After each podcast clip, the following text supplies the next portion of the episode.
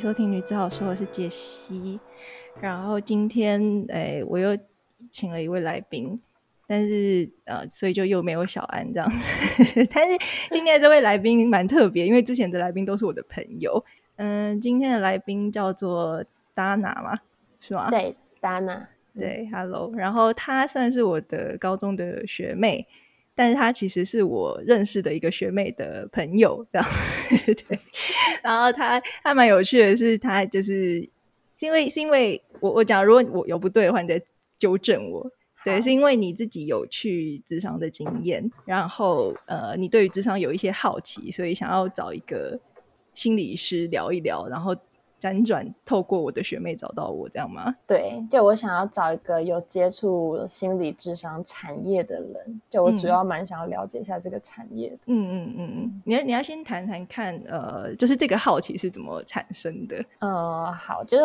我自己智商的经验大概是从去年开始，嗯，然后不过智商的次数总共加起来差不多是目前就差不多是十次左右，嗯，但是我呃自己觉觉得我自己觉得以结果论来说，对我个人是呃，智商这件事情它是有一些效果的。我先说结果，就是因为我没有办法直接告诉我的朋友说，因为智商说了什么，所以我产生了我什么样子的变化。我只能说就是。智商这段时间的前后，我自己有一些变化。那当然，因为变数很多，中间你还有做很多其他事情这样子。然后我一开始去智商的时候。我只有跟少数就是几个朋友分享，其实我已经算是很会跟大家分享我所有事情的人了。嗯，对。然后渐渐的，我就开始甚至会直接在 Instagram 上面 po 说，我今天就是去心理咨商，因为一开始我可能怕，我担心大家担心我，就是可能我去心理咨商，我是有一个多么严重的状况这样子。嗯嗯。对，那后来开始慢慢的就是呃，想要把这件事情变得比较自然，然后。其实我也蛮鼓励我身边的一些朋友去做心理咨商的，可是呢，大部分人听到的时候都蛮反弹的，就是他可能没有他没有去咨商过，但他会直接说我不觉得心理咨商对我有用。嗯，为什么呢？是因为第一个就是他们平常可能已经比较不像是我会喜欢跟朋友分享事情的人，所以他就会觉得我如果跟朋友都不分享事情了，我怎么可能跟一个陌生人分享事情？哎，那我想要。就是我打断你一下，就是我有点好奇，那在你去咨商之前，你会有，因为你说你一开始也不会呃公开这件讲这件事情，主要是怕大家担心。但我想知道，就是你在去之前会不会也有你朋友们他们这样子的感觉？因为你去之前，我想你也不知道智商是什么，那你是怎么呃决定要使用这一个资源的？我觉得我一开始就没有觉得心理智商是一个多么就是有标就是标签化，说是我有多严重才要去心理智商，只是因为我以前是一个觉得自己还蛮没有什么太大情绪上面问题的人，嗯嗯，可能因为人人人生过去也比较幸运吧，不是说真的有太大的问题，但是我后来就是。呃，跟前男友就是有有吵一些事情的时候，会发现说就是很纠结。那我就发现说，我现在在这个纠结状态已经很久了，我必须要做一些改变。嗯，我，但是我当然没，我没办法逼他去就是做改变。所以呢，我能想到的改变就是改变我自己。那我改变我自己的方式，我当时想的就是，我也许可以去找心理治疗师谈谈，看能不能就是呃，我们不要说改变我自己的想法，而是说让我看到一些我可能思考上面的盲点，这样子。嗯。那你在去之前，就是你，呃，你怎么认识到心理智商这件事情的？因为它的确在台湾并不是很普及。我其实觉得呢，有一个很不错的东西，就是影集。影集跟电影，因为它很多影集跟电影，它不是以说我们今天要告诉你心理智商很有用为目的去拍了一个影集，而是在你自然而然的你去看一个影集的时候，比如说你看福尔摩斯好了，那你福尔摩斯里面有一段可能就是呃福尔摩斯本人他跟心理智商师的聊天，或是你看到有一些他的亲朋好友们去跟心理智商师聊天，那就好像你今天如果你感冒你去看医生，就是这一个一一样一般的剧情这样子，嗯嗯嗯，所以所以我觉得。就是可能真的西方的影集跟电影看多了，你你开始就好像很自然的知道说有这个产业，有你遇到一个问题的时候，你可以去求助的管道。嗯嗯，这样。哎，我我觉得你看的就是剧很好，就是让你认识到心理智商。但是我真的很常碰到有人跟我说：“哎，你是跟那个《无间道》那个。”陈慧琳一样吗，就是你你知道我你有看《无 间道》？我有看《无间道》，但里面的心理智商是是哪一段呢？就是她就是一个女的，然后梁朝伟就会去找她智商智商，然后常常就是在睡觉，然后最后他们俩就谈恋爱。对我好像有印象。对，然后我朋友就说：“那你们智商也是这样？”我说：“怎么可能是这样？是这样，我要赚什么钱呢？” 对，就是。而且我觉得很多呃，我觉得台湾的剧其实很少，或者是其实也不一定是台湾很多剧，就算有智商，它里面的东西其实不是很考究，或者是它会有一些，或者很多人会问我说：“那你们智商是不是就是帮人家催眠，或是呃是解梦嘛？就解梦可能也是一个部分，催眠可能是一个部分，可是他们好像很容易会呃，对我觉得大家因为太不了解。”智商，所以会对于智商有很多幻想，嗯，对。可是感觉你接触到的剧好像是蛮呃，就至少你看起来是会觉得好像是一个蛮震惊，可以处理一些呃心理或是自己生活里面碰到一些状况的一个管道这样子。但因为我自己是一个，我也相信智商，就算你坐在那里都有用的。就我觉得你就算在那里睡觉被催眠，嗯，你坐在那里你就是不讲话。但我也是相信，就是。你光是做这件事情，它都是有意义的一个举动的。为什么？你为什么会这样觉得？因为我我自己就是在看，我觉得这个我去职场之后，结果论为什么会有效？呢我觉得有一个很大的差异，就是说你本身是有意愿跟动力去做这件事情，你有意识到问题，这本来就是一个很大的起步。所以你每一次你去智商的这个动作。都是一个你对你自己负责跟展示决心的方式，嗯，因为这是需要有一点点的，嗯，勇气跟毅力，跟是需要付出一点点努力的，嗯，所以我我觉得这件事情本身就有个意义，呃，就是每其实你决定要去智商这件事情的时候，像你已经决定要为你的生活带来一点改变，或者是你决定要去思考一些事情，那我觉得这的确这件事情是很有意义的。对啊，所以我比较不会觉得说，如果剧里面是讲催眠，我就觉得它一定是没有效的，或者是有一点骗人。我是觉得还你会好奇，就是为什么收费要这么贵？我会蛮好奇的，但是我好奇的点是，就是我我一开始可以理解说，当然他可能是有他一定的专业的历程要走。然后以至于说它的结果收费会比较贵，但因为我也觉得台湾应该现在并不是一个呃供不应求的状态，那为什么价格会这么高？是因为我会想说，如果今天价格降低一点的话，那是不是就是这个普及率可以高一点？其实对于智商师本身来说也是有利的。所以你会好奇说，就是你你可能想要跟我谈。可能也是想要知道说，呃，我们的价钱定在这个呃位阶的原因是什么，或者我们没有办法再降价的原因是什么？是不是？对对，呃，可能有些听众不知道，就是一般智商师的价位大概会定在普遍来说，可能是一千六到两千五之间，然后呃，有可能会因为资历啊，或者是一些特殊的他们的能力，然后会再略高或者是略低这样子。对，但普遍来说是这个价钱，一千六到两千五一个小时，对不对？对，五十分钟到六十分钟这样子。嗯，对。那我觉得对于一般人来说，要去负担或是要去觉得说这样子的 收费是合理的，可能会需要一个蛮强大的理由这样子。对，但是，嗯，一个是当然像你刚刚说的，我们有我们受训的背景。是蛮我们我们我们受训的时间很长，然后我们必须要念到硕士，然后要实习一年，然后又要考证照，然后又呃，就是我们一直会被规定要专业进修，然后我们进修的费用其实都很贵，所以嗯嗯，一个是受训的时候我们成本很高，这个部分会会反映在价格上。然后另外一个是，其实我们工作的内容也不只是呃那一个小时的谈话，因为我们我们谈完以后，比较具体的是我们需要写记录，然后写记录之外，我们有可能要督导，就是如果这个跟个案谈话的时候，我们会觉得有一些问题的话，我们要另外去找一个老师，然后这个老师会帮我们看个案的状况，然后这个老师的收费其实不会比我们便宜，甚至有可能是比我们更贵的。所以有时候我们可能一手收钱，一手就交出去了。那呃，另外一个部分是其实。呃，有一个概念叫做情绪劳务，对，然后它就是呃，例如说服务业好了，你可能做虽然是做这个时间，然后呃，做一个好像很基础，然后入门门槛很低的服务，可是其实你在面对客人啊，或者是你呃工作上的一些情绪，别人丢过来的情绪的时候，那个其实是一种劳动，只是是一个看不到的劳动。那我觉得心理师主要在付出的其实是这个部分，因为呃，通常会。如果真的不是问题大到一个程度的话，其实不太可能会想说要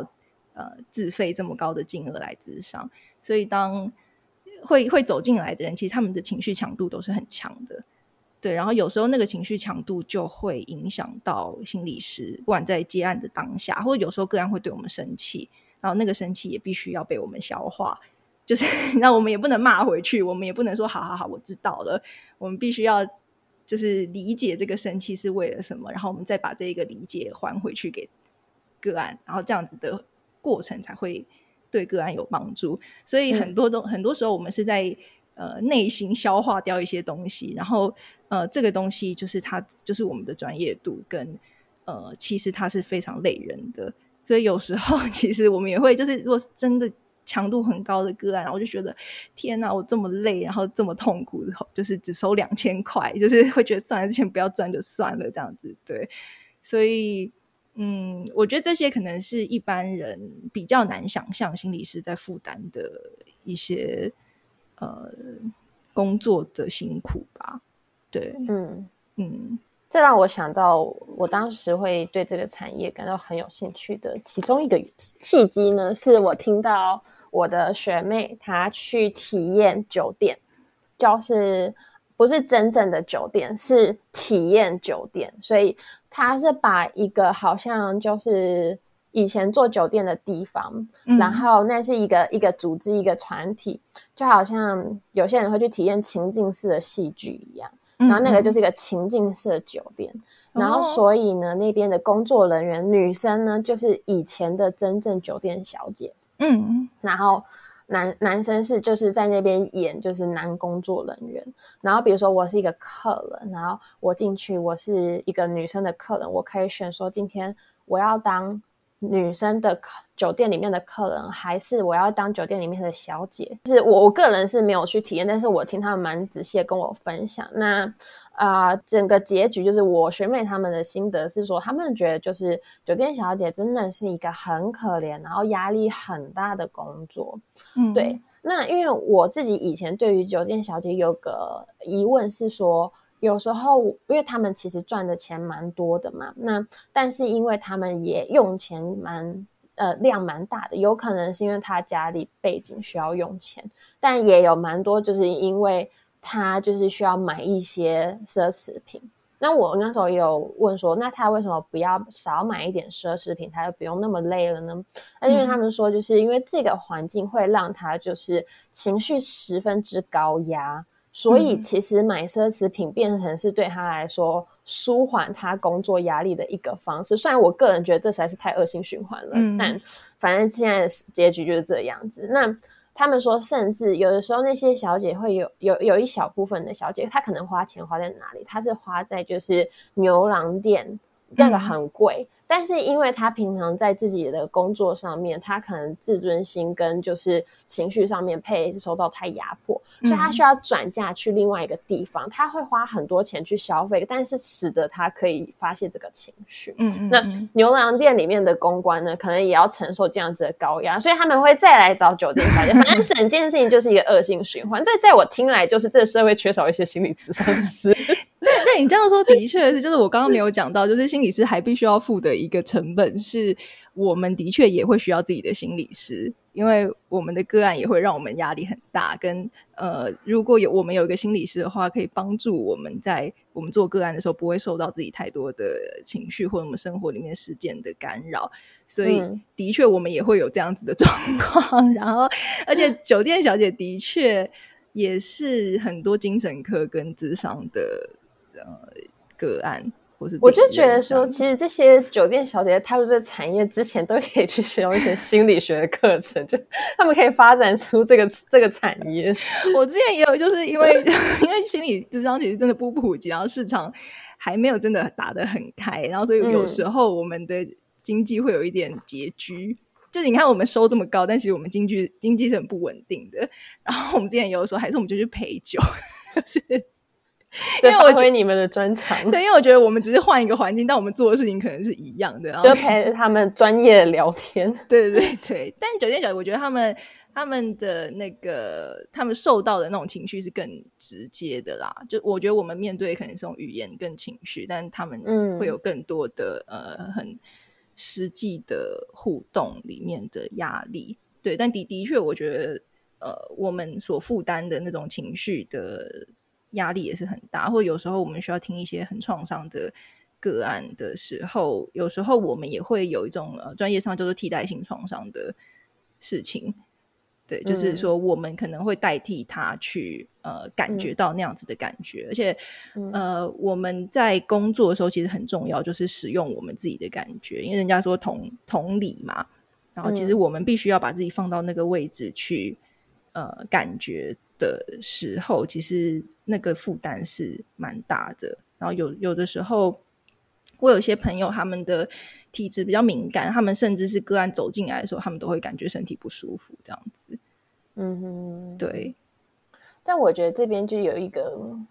就是说，我觉得可能其实每一个人的情情绪程度不太一样。但现在台湾的状况就变成说，你可能你真的是已经到了情绪很大的时候，你才去找心理咨商师。那对心理咨商师来说，他也会觉得处理这样子的个案，收这个的钱可能才是刚刚好，或者是太低。但但这这就导致说大家。在情绪没那么大的时候，就不会去找心理咨商师，因为价格太贵。就但我不知道会咨商师们会不会觉得说，如果我今天个案是处于一个呃情绪没有那么大，嗯，但就是呃，就像我觉得大家都应该要有一个心理咨商师一样的状况，他可能只是呃一个。平不就目前还没有遇到什么太太太极端的事件发生的时候，心理咨商师会不会觉得这样子的情况底下收费可以做调整？嗯，我觉得实物上会有的困难，会是因为我想一下怎么说。普遍来说，比方说我自己好了，我自己有长期咨商，就是是真的是可能四五年的时间。然后之前是每周一次，后来是隔周一次这样子。然后当然不会每一周都有很可怕的事情发生，或是很痛苦的事情发生。但是后来我走的呃，就会变成比较是探索我的一些潜意识或是过去经验对我现在的影响。但是呃，我们在做这一个状呃做做这样子的形式的工作的时候，其实并没有比较轻松，因为。呃，他还是会会需要一个探索的过程，然后那个过程需要很很专心，或者是他还是会有可能在这个过程里面去碰触到一些情绪比较大的经验，对，所以他没有办法是说结束以后跟哎，我觉得今天我们谈蛮轻松，所以我收你八百块，是他没有，他不太可能可以这样子去进行。但就是大家有在讨论说，把心理智商这件事情纳入健保吗？其实这件事情会有一个问题，因为我以前也在医院工作过，然后我我在精神科底下，就是如果精神科觉得他有需要的话，他就可以把它转到呃我们这边，然后他就会有六次疗程，但通常这个要等很久，然后你等到以后呢，你就可以用非常便宜的价格，我记得那时候好像是可能一百块吧，就是一次来谈是一百块，然后就可以多久呢？就是六次，然后有时候好像我记得那时候我有些个案，如果我觉得有需要的话，他就是可以一直续，只要他去就诊一次，他就会得到一个六次的疗程，所以他只要六次，呃，等于是一个半月回诊一次就好了，所以费用会很低。可是那时候我谈的时候有一个问题，就是因为费用太低了，所以他们就会没什么动机要好好讲话，就是他们就会来聊天，就嗯一百块，反正。就是不不是什么大钱，那我就花一百块，这这边有一个人跟我聊聊天就就好了。但但不是说聊天没有用，就像你说他来他来做的可能都有用。可是呃，其实智商的收费要定在一个这样子，有一点可以负担，但是又有一点让人觉得哈好贵哦的呃状态，在呃有一些学派的理解，其实它会是一个动力的原因。当你这一分钟要花的是二十块的时候，你就会很把握每一分钟，你要去呃讲你真的想讲的事情，跟呃你真的要花时间去想。跟你真的要在这里花五十分钟，然后这五十分钟是要有价值的，拿你拿出来东西是要有价值。因为呃，像你，我觉得你有去职场过，你就会知道，其实呃，心理是不是给答案的人，他只是一个帮忙你思考跟探索的一个呃，我们有时候会称自己为工具，或者是一个就是一个陪伴者。所以其实主要去思考这个问题的人会是个案本人，但是当这个收费太便宜的时候，有时候。个案就会失去这样子的推动的力气，他可能就可以来谈一些，他就是花呃半个小时在抱怨一件他其实不是觉得很重要的事情。对，但当然这个东西在呃自费情况也有可能会发生，就是那是一种阻抗，就是他他可能很抗拒他想谈真的想谈的事情。可是呃，当收费在一个呃有一点让人心痛的范围的时候，会。某种程度可以减少这样的事情发生，会让智商的工作更容易。呃，而且我觉得，就是收费也会影响到心理师工作的品质，因为当真的收的太低的时候，心理师会，如果心理师开始对个案觉得有一点生气，他没有这个东西可以去平衡的时候，他潜意识也有可能会影响到他对这个人的回应，就那个那个生气会有一点从别的地方流露出来，所以。就是收费这件事情，其实它很微妙，但它它不只是一个市场供需的事情，它其实会影响到呃心理师跟个案工作的很多层面。这让我想到，就是我之前都会觉得说，个案跟心理师在聊天的时候，个案有没有讲话，讲多少话，讲的话是不是嗯有帮助的话，这个工作是心理咨商师要把它引导出来的。不过刚刚听你这样讲的时候，就是就是基本上是觉得个案本人也是要负一定的，比如说责责任，在做好这件事情的是吗？嗯，对，就是的确有时候，嗯，比方说有一些教科书上面的案子，我自己也有遇过，就是个案真的可能坐着三十分钟都不讲话，嗯，然后就是心理师也做做不了什么，然后谈的东西也很少，但是之后。下一次，或是过几次以后，个案可能就开始生气，说你这个心理师都没有用，嗯，就是我来找你谈有什么用这样子。然后，呃，有些心理师会等待，因为如果我们真的一直问、一直丢问题，然后一直引导的话，那个动力会变得不太对，会变成我们比个案更想要解决他的问题，嗯，所以有的时候我们的做法会是，我们就等。然后我们就忍耐那个沉默的感觉，可是其实忍耐沉默感觉的时候，我们也在工作，因为忍耐沉默其实很不舒服。对，就是虽然我们没有在做什么，可是我们就是有在有在做什么，那个东西是在内在的。跟我们可能要去思考说，为什么个案在这个时候要沉默？那他的沉默是呃想要攻击我吗？或者是他的沉默是他就是没有办法讲？那他的困难会是什么？我们要用什么方法呃来帮助他表达？然后，当他真的就是我们忍耐，然后当他真的受不了，然后开始生气，说为什么你都不做事，为什么不来问我的时候，然后我们还要去，我们也不能直接说你自己不讲的，你 自己花钱来坐着怪我或者什么，那我们必须要呃用一个，我们有一个老师会说用爱心说诚实话，就我们还是要表达说那个是你的责任，是你选择坐在这里沉默，可是。我并没有责怪你的沉默，而是我想要理解，或是我觉得也许你有你不想说的，我们容许你在这里沉默。对，然后我觉得有时候这个容许的反应就会对于个案有帮助，或者是呃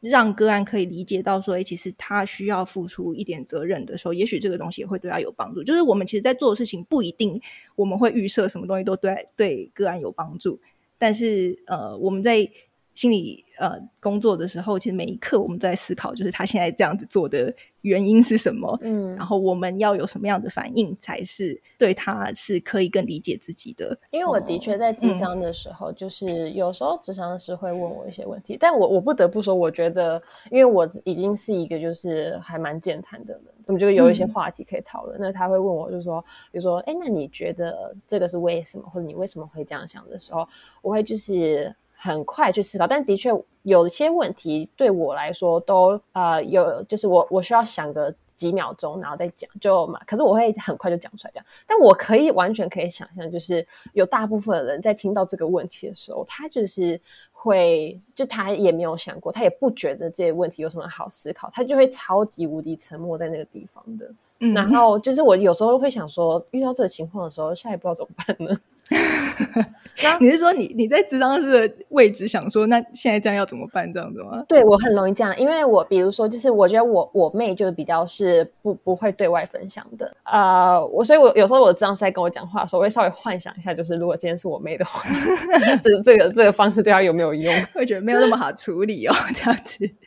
但那个我觉得呃，其实每就算是同一个心理师，对于不同的个案，他也会有不同的工作方式。当有一些个案真的很沉默的时候，其实心里是，比方说我也遇过很，他应该是算算是真的是表达有一点困难的人的时候，我也会呃希望他有一些呃美才或者是其他的方法可以可以帮忙他，或者是其实智商有很多的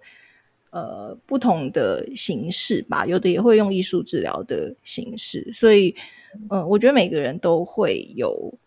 嗯，能够有适合的找到一个可以帮忙的心理师，只是我觉得，我觉得的确高价钱这件事情会让尝试心理师适不适合自己这件事情变得很浪费。就是对啊，对，就是因为而且对你谈了两次以后才发现，哎，真的不合，那你四千块也花下去了，你你不可能一直花这样子的钱去尝试。就我觉得很多人谈了以后发现可能不适合，或者。呃，就会对心理智商很失望，就是我觉得这这个可能会是一个问题。我觉得有时候是，就是你不知道到底你你已经试出结果了没有，就是你是你讲一次，你说没用，是我的话，我就会跟你讲说。哪哪一个人讲一次可能会有用？你就是要至少给他试个三次吧。嗯，但你你试了三次，你就想说这东西要走长期，还是要试五次、十次？所以就变成说你不可能，你可能连这辈子你可能试个两三个都都不不太可能去负担这个成本。对，的确是，而且而且我觉得一般人可以接触到智商的呃。机会或者意愿就不是很高了。然后，当你好不容易跨出了这一步，然后但是这一个地方是跟你不合的时候，其实那个挫折感是会很大的。我觉得要再去找一个的那种感觉，就会我觉得动力会减少很多。这样子，嗯，因为以我的状况来说，我跟这个智商师聊个十次左右好了。我我其实到现在我都还是会想说，就是他就是我的智商师了吗？嗯，因为我即便没有感受到我们有非常不合，我不喜欢他的一个什么地方，但是因为我也没有做过任何其他比较，嗯嗯嗯，所以我会不知道说是不是其实有一个更适合的智商师在那边等着我。哦，我觉得这真的很看缘分呢。可是我我觉得这件事情又不是说，比方说你去做指甲那种，我做别人好看就一定会做你好看的那种。概念对对，所以不谈过也不知道，但你也不可能一直去换。但我觉得我会呃，比方说你刚刚说的那个情况的话，我觉得其实可以跟你的智商师讨讨论，你有这样子的想法，然后看他的理解会是什么，或者你们也许可以讨论看看这件事。我觉得他会呃，就他也会是一个工作的方向吧。如果如果他可以好好回应这件事情的话啦。嗯，对，就是就是我蛮鼓励任何有关于职场问题或者在职场里面感觉，即便你这一次谈感觉不好，是哪一句话他说的让你感觉不好，或者是你觉得我沉默这么久，为什么你都不不理我这样子的感觉的时候，就是不要这么快的放弃。就是 你，就是下一次去说，其实上一次我的感觉是什么？呃，有一定专业的心理师应该都会可以回应，然后那个回应就会是你们工作开始的一个契机，这样子。我其实觉得心理治疗师也都是完全没有就是评论的，就是比如说，我就觉得这个心理治疗师真的很适合我，然后讲什么样子的议题好了。但是我也不知道在哪里跟大家分享这件事情。就就我的意思是说，嗯，它不像不像有些心得分享那种，对，虽然这样讲起来，好像对心理治疗师也就是有点有点奇怪的感觉，但就觉得好像你有时候去挑，比如说你你你你去挑餐厅，或者是你有时候看 Google 评论美法师好了，就是你知道，嗯嗯，大家会推荐几号几号这样子，嗯嗯，但心理治疗师通常真的是不知道哎，就是不知道他的病，就是呃去看他的人是谁，然后嗯，不知道大家的感想怎么样，嗯。嗯，我再会有一个问题，是因为智商是一个医疗行为，所以有时候心里是不能自己讲说，我有做过谁谁谁，或者我有做过什么什么实力见证的这种感觉，就是那个是那个是有伦理问题的，我们要保密个案的资料。然后我觉得很多人来咨商，其实他也不见得会想要跟人家说，所以他要去可以分享这件事情，其实不一定每个人都愿意。呃，这张事情还有一件事情很困扰的是，呃，我不知道一般民众知不知道这件事情，但是你尽量不要跟你认识的人分享你的心理师，不，我觉得包括名字最好都不要说，就是你不能跟他共用一个心理师，你最好也不要让他知道你的心理师是谁。比方说你好了，你觉得你的心理师蛮好的，然后你的朋友也碰到一个，比方说失恋或者是他感情上的问题的时候，你跟他说：“哎，我的心理师不错，你也可以去谈。”呃，有的有的学派可以接受，可是有的学派会觉得，嗯，这个里面会有一种动力的问题。例如说，如果你们会聊彼此的智商的情况的话，你们会不会变成一种呃对照，或者你们会不会比较说，嗯，我我的心理师是不是变得对我的朋友比较好，或者是他为什么跟我工作的时候是这样子，为什么跟你工作的时候是那样子？然后。他就很有可能会变成一种竞争关系。他他虽然不一定会在台面上，可是他会是一种台面下的，可能不在意识层面的一种状态。所以呃，例如说，如果你呃，比方说发型的设计师啊，你觉得你不错，然后指甲弄不错，可以推荐给朋友。可是心理师其实又很困难，有这种口耳相传的呃方法去推荐。但的确是有，他可能，可是他可能必须要保持一点距离。如果说你可以推荐给。朋友的爸爸，他可能不会不会变成是你们会直接碰到的对象，或者是我们也不能接我们的朋友，或者是我们朋友太亲近的对象。对，就是嗯，就会碰到这样子的推荐上的困难。嗯，这真的是一个好纠葛的产业，我突然觉得。所以，所以，呃，例如说，你真的要去心得分享，说，哎，这个心理是很不错什么的，但是。呃，就就会变成你去公开这件事情，又会碰到一些问题。因为有时候我们会觉得说啊，如果你不巧跟你的朋友找到同一个，你们彼此不知道就算了，这样子。嗯，对。然后这件事情会有另外一个问题是，有时候那些评论的可信度不一定那么高，因为他们本身就是蛮有情绪的人。对。然后职场里面有一些工作其实是会呃让个案有一点生气的，他他有时候必须要有一点。呃，那样子的状态才会有效果。因为如果你真的一直很舒服，代表你们就是在谈一些很很很无聊的问题。因为我觉得你去，你有去谈过，你肯定会知道，他有时候会心里是有时候蛮尖锐的，然后有时候指出的一些问题，其实不见得每一个人都可以马上承受得住。所以当那个东西让呃，个案不舒服的时候，他又是一个情绪比较敏感或者他比较冲动的人的时候，他有时候就会变成一种网络上的诋毁，或者是呃比较病态的攻击。所以呃，就是而且我觉得，其实，在网络上的评论有这样子的机会，其实很高。嗯，就是 就是那那有时候会变成一个攻击的方式，因为你得到得到帮助人不一定会去分享。但是你生气的人，这就会变成一个管道，所以它会变成一个很失衡的一个系统。你可能得到很多一得到一个一颗星，可是没有什么人帮你再给五颗星，或者比较中庸的呃状态的比较客观的状态的时候，它就会变成一个比较没有参考价值的标准。嗯，但这样子的话，就是就就感觉好像没有其他方式可以知道。这个心理是他比较细节的状态，就是如何让民众可以比较轻易的去选择心理智商师。我我觉得这样听起来真的是还还蛮有困难。我我自己觉得，我当时选择的时候，那一家有做一件事情，是我觉得还还还不错的，就是呃，他们让每一个心理治疗师就是写一段话，那那可能是一段蛮长的文章，或者是就一句话这样子。那我觉得这稍微可以是一个资讯，就是你大概看得出来这个人他的讲话的方式或者他的概念这样子。对，呃，这的确是一个方法，就是我那时候也是很推荐大家可以去搜寻看看这个人有没有写一些网络上面的文章。哎，可是不是也有听说最好不要搜寻吗？嗯，我觉得。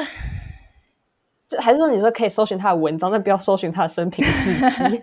我觉得不要是呃搜寻到，比方说他个人的社群网页，这就会有一点过分了。就是那那有点变成在谈人私隐。但是有时候呃，因为心理师很常受邀去呃写一些评论啊，或者是呃一些科普的分享，或者有时候现在现在蛮多心理师会有自己的一个专业，会有一些一些他关注的议题的东西。我觉得他至少如果他写的东西的。呃，描述的方式或者关注的议题是你呃比较也也认同的的话，你们之间适配的倾向会相对的高一点。嗯，我其实也蛮好奇，就是欧美国家这个心理智商产业比较发达的地方，他们是怎么样去选心理智商师？因为就像你刚刚说的，就呃，你不要去推荐你好朋友去同一个心理智商师。其实我的心理智商师也是说，如果我妹妹要智商的话，就是。他可以推荐别的心理咨商师，可是就是不会是他。那但是我觉得很神奇的是，我。嗯，我我知道的外国朋友，他们可能比如说，他们全家就是同一个心理治疗师，并不是说他们去做家庭智商，就是每一个人都还是个体的，但是就好像同一个不会怎么样。或是我最近也看另外一个影集，让我想到那个 那个花那个呃 Netflix 上面叫做《纸醉金迷》，什么西班牙的一个影集，然后就是一个西班牙的肥皂剧，但是总而言之，里面也有一个心理治疗师，然后他就是某一个家族里面的心理咨商，像家庭医生那样子的概念呢。对，就大家都是给他，而且就是从小小孩子就是这样子一一路长大上来的。那我就会觉得说，呃，所以他们可能呃很好找心理治疗师，因为他们就知道说，哦，这个人不错，那大就全家都用这一个。可是这个是不是在台湾就会觉得有点奇怪？我我其实很难想象啊，我自己 我自己如果跟一个家庭家庭谈的话，我会觉得很混乱。那我我不知道，呃，国外可以那样子执行的。呃，原因是什么？但是我觉得，呃，智商真的是有分非常多的门派。然后，嗯，他们当然，呃，核心的概念就是说要帮助个案可以有更多的思考和理解。但是，那个方法非常多，然后各种有创意的方法都有人试过，然后他们就会有呃不同的走法，但最后可以走走到一个同样的结果。所以，的确有可能是有人会。可以这样子做的，然后嗯，但在台湾，台湾我觉得比较比起欧美比较困难的有一个部分也是，就是就是欧美他们可能有保险啦，然后 对，就是这个这是比较现实的一个问题，这样子。我觉得今天有让我就是更看到了一些呃实行面上面的问题，比如说评论这件事情，好了，它是一个陌生人很难得到资讯，可是。亲近的人又无法用同一个的这个困境，哦，稍微再清楚一点，以及他困境背后的原因，这样。嗯，收费这些问题也是，就是我之前也知道，也听一些就是演讲大师嘛，他收费极贵的那一种，他就是说。我今天要是不用钱的话，你还会认真听吗？我当然就是要收你一万块，一天一万块钱这一种。嗯，对。那所以说，我也可以理解他他的原因，但是因为我觉得还是想一下，说毕竟这个问题是就是整个社会大众基基层的人也都会有的问题，嗯所以还不知道能怎么解决。我其实一直有在想一些，我觉得应该要呃可以有的，让大家可以接触得到，但不用负担那么大的。一些管道，例如说这件事情可能可以透过公司出钱，可以变成一个员工福利，或者是呃，就是就是，我觉得他也许可以就是民众部分负担，然后或然后呃，其他的呃比较高的费用的部分，可能可以有比较有钱的单位，就是例如说公司或者是政府，或者是有一些机构可以提供。其实我觉得现在已经有了，只是我觉得一般民众他们呃，其实也有公司有。这种呃，比方说跟智商所合作就是特约智商所，然后他们的员工如果来这边的话，公司会帮忙部分负担。就我觉得这个可能他就会有一点类似像学校一样，可以照顾到一个呃一个群体里面的大家的这样子的概念。然后又不会让大家负担那么大，但是这个还不普及，就是我觉得大家对于智商的观念还是没有那么的了解。其实我觉得，如果公司知道说，哎，你的员工如果受到这样子的照顾，然后他的情绪困扰，他生活上面的困扰少一点的话，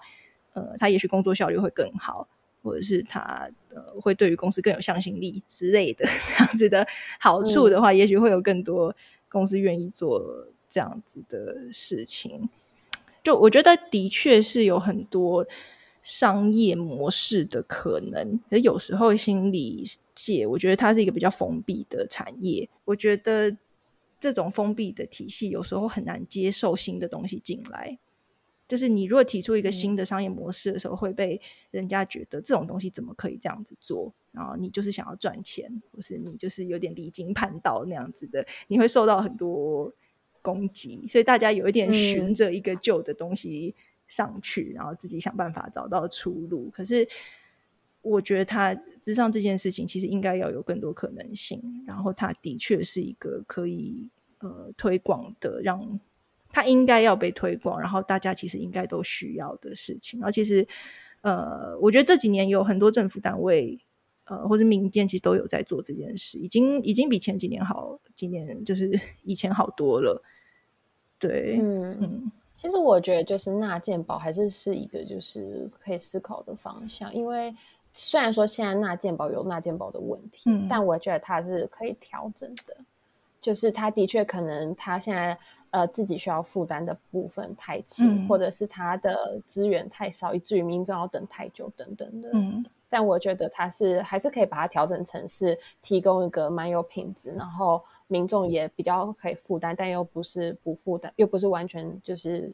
不 care 的状态这样子。然后，另外一个就是我觉得拍剧啊，拍剧真的感觉影响力蛮大的。我也觉得，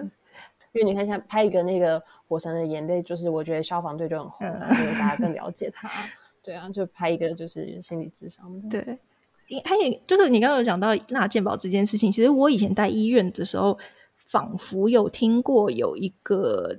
那个叫一个方案还是什么的，好像是有这样子的意味，就是说健保然后可以自商。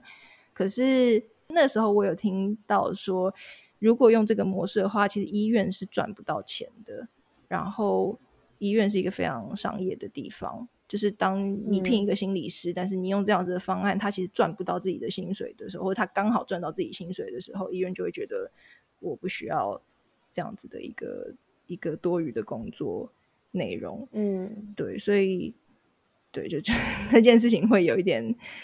呃，我觉得他他在现实的执行面可能是会有一点问题，对。但因为我觉得健保整体基本上就是亏嘛，所以我觉得这是可以调整，它只是其中变成其中一个科目这样子。对，不知道不知道有没有那种医院体系或者公务员可以来。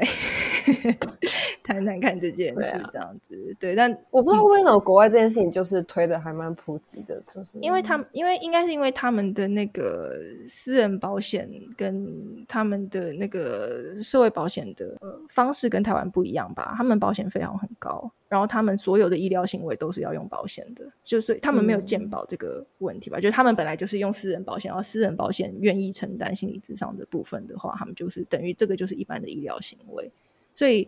呃，心理智商对于他们来说不是一个特别贵的项目，但是在台湾因为有健保，所以心理智商变得很突兀。他平常去看个感冒也是，对对对，他们看一次感冒可能要三千，这样他们就觉得哎，智商一 一两千便宜这样子。但我觉得就是呃，比方说像我还蛮高兴听到说你对于呃智商的。就是你对于智商的资源这么的呃有信心，然后又这么的愿意了解，然后甚至会觉得说，哎，它是有更多推广的可能。就是我觉得这些呃，可能都是一个社会整个文化在转换的过程。对啊，嗯，而且你看，我像刚刚随便讲的三个三个剧里面，都有心理医生扮演蛮重要的角色，真的后面都有被影响的。对，所以他可能慢慢再过，我觉得再过几年以后，也许大家会更普及。然后他当他变成一个很明显的需求的时候，呃，可能就会呃。间接的推动政策面，必须要去正视这件事情。对，所以他他会慢慢的改变吧。你知道，现在心理师都还被放在牙医的部门 吗？就是政府有个单位叫心口司，就是心理跟口腔是被放在一起的。然后我们非常想要脱离这个东西，但我觉得我们这跟牙医怎么会一样？但是他们就可能觉得说，因为你们都是一个疗程，所以就是。就是一个同样的模式的东西，就是呃，就我觉得政府不重视到这样子的程度，还是我们都需要跟这些医生建立亲密信任的关系，就跟牙医一样。对，也是有可能，就是要展现一种内在这样子，嘴巴里面就是 对，可就是他他被呃不重视到，我们不需要一个个别的单位这样，但是我觉得慢慢的会有一些改变。吧，我真的希望就是，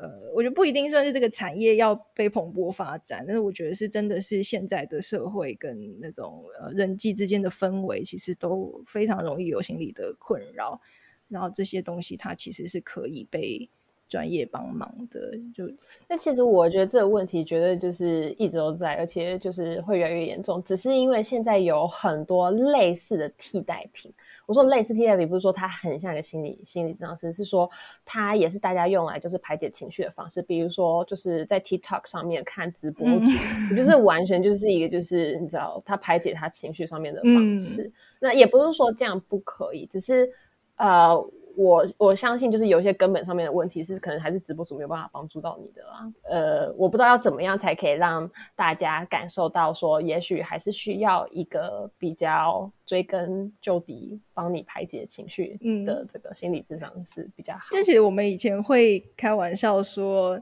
呃，如果我们没有去智商这么长时间的话，我们就可以去欧洲，或者是哎，你看我一个礼拜花两千块，那。我如果不去职场的话，我一个月可以多买四双鞋子，难道这样我不会快乐吗？就是我们也会想说，如果这一些钱啊，或者这些时间，我们拿来做一些让我们快乐的事情，也许也可以帮忙我们。对，可是可是那真的就是一种很麻痹或者是一时的快乐。可是我觉得智商它可以带来的那种呃对自己的理解，或者是更多的掌握。对，我觉得，我觉得那是一种掌握度吧。然后就是你对于自己跟周遭的关系，然后或者是你自己对于自己的掌握度变高的时候，会感觉自己有一种很自由的感觉，就好像你不会被一些原本不知道到底是什么东西一直被纠缠着，好像被被束缚，但是又不知道那个是什么。然后你会有一种很自由的感觉。这个这个东西其实是很难有。呃，什么什么钱或者是什么时间可以买到的娱乐可以被取代的？我想问一下，就是你自己有觉得智商就是基本上你建议要多久吗？就是比如说像我就觉得说，你如果你试一次是绝对看不太出来什么成效。嗯，就你有觉得建议大家如果去智商的话，你大概？四个多久或者几次你觉得比较好吗？嗯，我觉得他不就是一定会以你的问题跟你想要达到的目标，会每个人会有不一样的时间，但这可以是第一次你跟心理师讨论，就你们可以有一个治疗计划，例如心理师评估。所以如果你是要走完一个呃，比方说分手或者是亲人过世的历程的话，也许我们可以谈个六到八次。然后呃，也他他评估你的状况，也许是可以谈完到一个段落的。可是这个过程里面六到八次的过程间，你也可以去感受，然后你也可以再重新跟心理师提出说，这个时程可以再变得比较长，或者再变得比较短，或是你自己的感觉是什么？这个东西可以一直被调整。但是基本上，我觉得六至少谈六到八次。给自己六到八次的时间去经验这件事情是什么，会是一个比较合理的范围。因为有时候光心理师要理解你现在碰到的问题是什么，跟你的背景、你的家庭、人际状况，光是认识你，可能就花了三四次的时间。但你每一次可能也都会带一点点东西回去，只是呃，他要对你有一个比较完整的评估，可能就会需要四次。那如果他他呃比较完整的评估以后，可以接下来进行一点点工作的话，就是到八次、六次到八次会是一个比较合理，或者他比较可以走完一个过程的次数，这样子。嗯嗯嗯嗯，好，我觉得跟你，我觉得跟你谈的蛮。蛮开心的，就是就我觉得我也蛮少可以跟不是之上的圈子的人讨论这些事，或者可以知道大家对于这一些价钱比较多的想法。因为有时候朋友之间问一问，他们就是会开始讲一些乐色话，就是说啊，你收那么贵不就在聊天？我就说对啊，对啊，就就过去了这样子。对对，就是要。不是智商界的，但又有接触，自己有点在智商，然后想了解，对，又愿意谈这件事的。嗯，然后我刚好我身边真的就是没有没有任何了解这个产业的人，所以大家其实对于我做这件事情是会很好奇的，就是他们会问我说：“那你觉得有没有效？那治疗师都跟你讲什么？那你觉得他讲的什么是你之前不知道的？那你觉得他讲什么是我没办法跟你讲的？然后，那你觉得感怎么样感受到他的成效之类？就是我觉得大家就是真的十分之好奇。嗯嗯嗯嗯，那你会有办法可以回答吗？我都会跟他们回答，但我我我都会从就是一开始你做这件事情，就是会有个帮助，那对我来说是我结果论上面是来说是有效果的。但因为他们会问的很细嘛，那比如说今天张师跟你讲了什么，我就会跟他们分享。今天张师跟我讲说，我可能会截取我觉得今天让我最最最就是那个最有亮点的的一段话。然后跟他们分享，然后说这件事情真的是我以前没有想过的。嗯嗯。那只是说，我觉得他们很容易陷入一个是说，那所以你知道了之后，然后呢？你觉得你现在又有什么改变了吗？那你觉得你现在改善了什么东西？这样子。嗯。就是我觉得大家很很习惯，尤其是比如说像物理治疗师好，他们是那种习惯做一件事情看一个成果的。嗯。他是而且是非常立即的，对他们。呃，我觉得要接受还是是有些难度啊。对，我觉得的确也是现在社会的那个节奏很快，大家很习惯一个动作之后就会有一个回馈，然后这样子的呃习惯，其实就会因为心里有至少，有时候像你说，它是一个很模糊的感觉，好像有一点这样子的帮助，然后有一个，但你很难说出来这一个东西的帮助是什么，它不是那么直接的呃一个可以呈现效果的东西的时候，就会变得有一点困难。嗯，我觉得，可是我觉得他就是因为这样子，所以在现在社会里面变得很很需要，然后很特别，就是在节奏这么快的情况下，有个地方是可以陪你慢慢停下来，去想你的感觉，然后可以慢慢的不去讲究呃成效或是一个结果，然后陪你在这里呃感觉你的。心情，或是感觉一件事情，那，我觉得这个东西其实就是一个呃，在现代社会这么特殊的情况，它很难被理解，但是又是这么重要的一个过程。嗯嗯，我觉得我可能会回去想一下，就是到底我们跟就是欧美国家的在一开始的差别是什么？为什么他们可以一开始就接受？因为虽然即便有一些人他是用健保，所以或者是他跟那边的物价比起来，就是不是说特别的贵，但是因为就是像我知道中南美洲有一些可能经济也不是说特别发达的国家，那他收费大概一个小时是一千多块钱台币好了，那他们的那个收入可能是比台湾差一些。嗯，那我就觉得说，哎，但这这件事在他们那边也还算是蛮。普及的，嗯嗯，为什么他们就是都这么愿意？而且很多时候就是那种小朋友，可能六七岁，觉得他情绪有点不稳，啊，他继续跟心理咨商师聊一下。那在台湾就对爸妈打一下之类的，就 或者爱爱的教育啊，那不断呃宠一下，这样就好了，就过了这样子。嗯嗯，我觉得蛮有趣的。第第，也许如果呃，如果之后有机会的话，我觉得我们还是可以再来做一个讨论，因为我觉得的确有可能文化上，或者是他们可能比较鼓励。思考或者他们的整个历史的发展，他们就是一个思考来的国家的时候，有可能他们会对于呃静下来去想一件自己的事情，或是自我照顾。因为台湾比较是集体的呃文化，就我们很容易去照顾别人，我们很难去照顾自己。可是呃，欧美他们比较多是个人的个人主义，所以他们会愿意花更多时间在想自己的事情、自己的感觉，也许也有影响。对啊，然后我觉得今天。嗯，我觉得今天就谈真的蛮开心的。我觉得如果之后不知不觉谈了一个小时，对啊，所以我觉得之后，我觉得我觉得如果听众要消化这些东西，可能已经蛮累的。对，对我在想说你要怎么讲，可以可以，对，所以我觉得如果之后呃你有一些呃心得或者有一些感觉，然后想要再谈谈的话，我们也可以再约一个时间，然后再再做一集这样子。我觉得会有很多人有兴趣啊，这集应该收听率也蛮高，自己觉得。我希望大家可以分得出来我们两个声音的不一样。我也觉得我们两个声音好像有点像，对，呃，应该应该是可以啦。好，有机会再讨论。好，谢谢达娜。OK，拜拜，拜拜。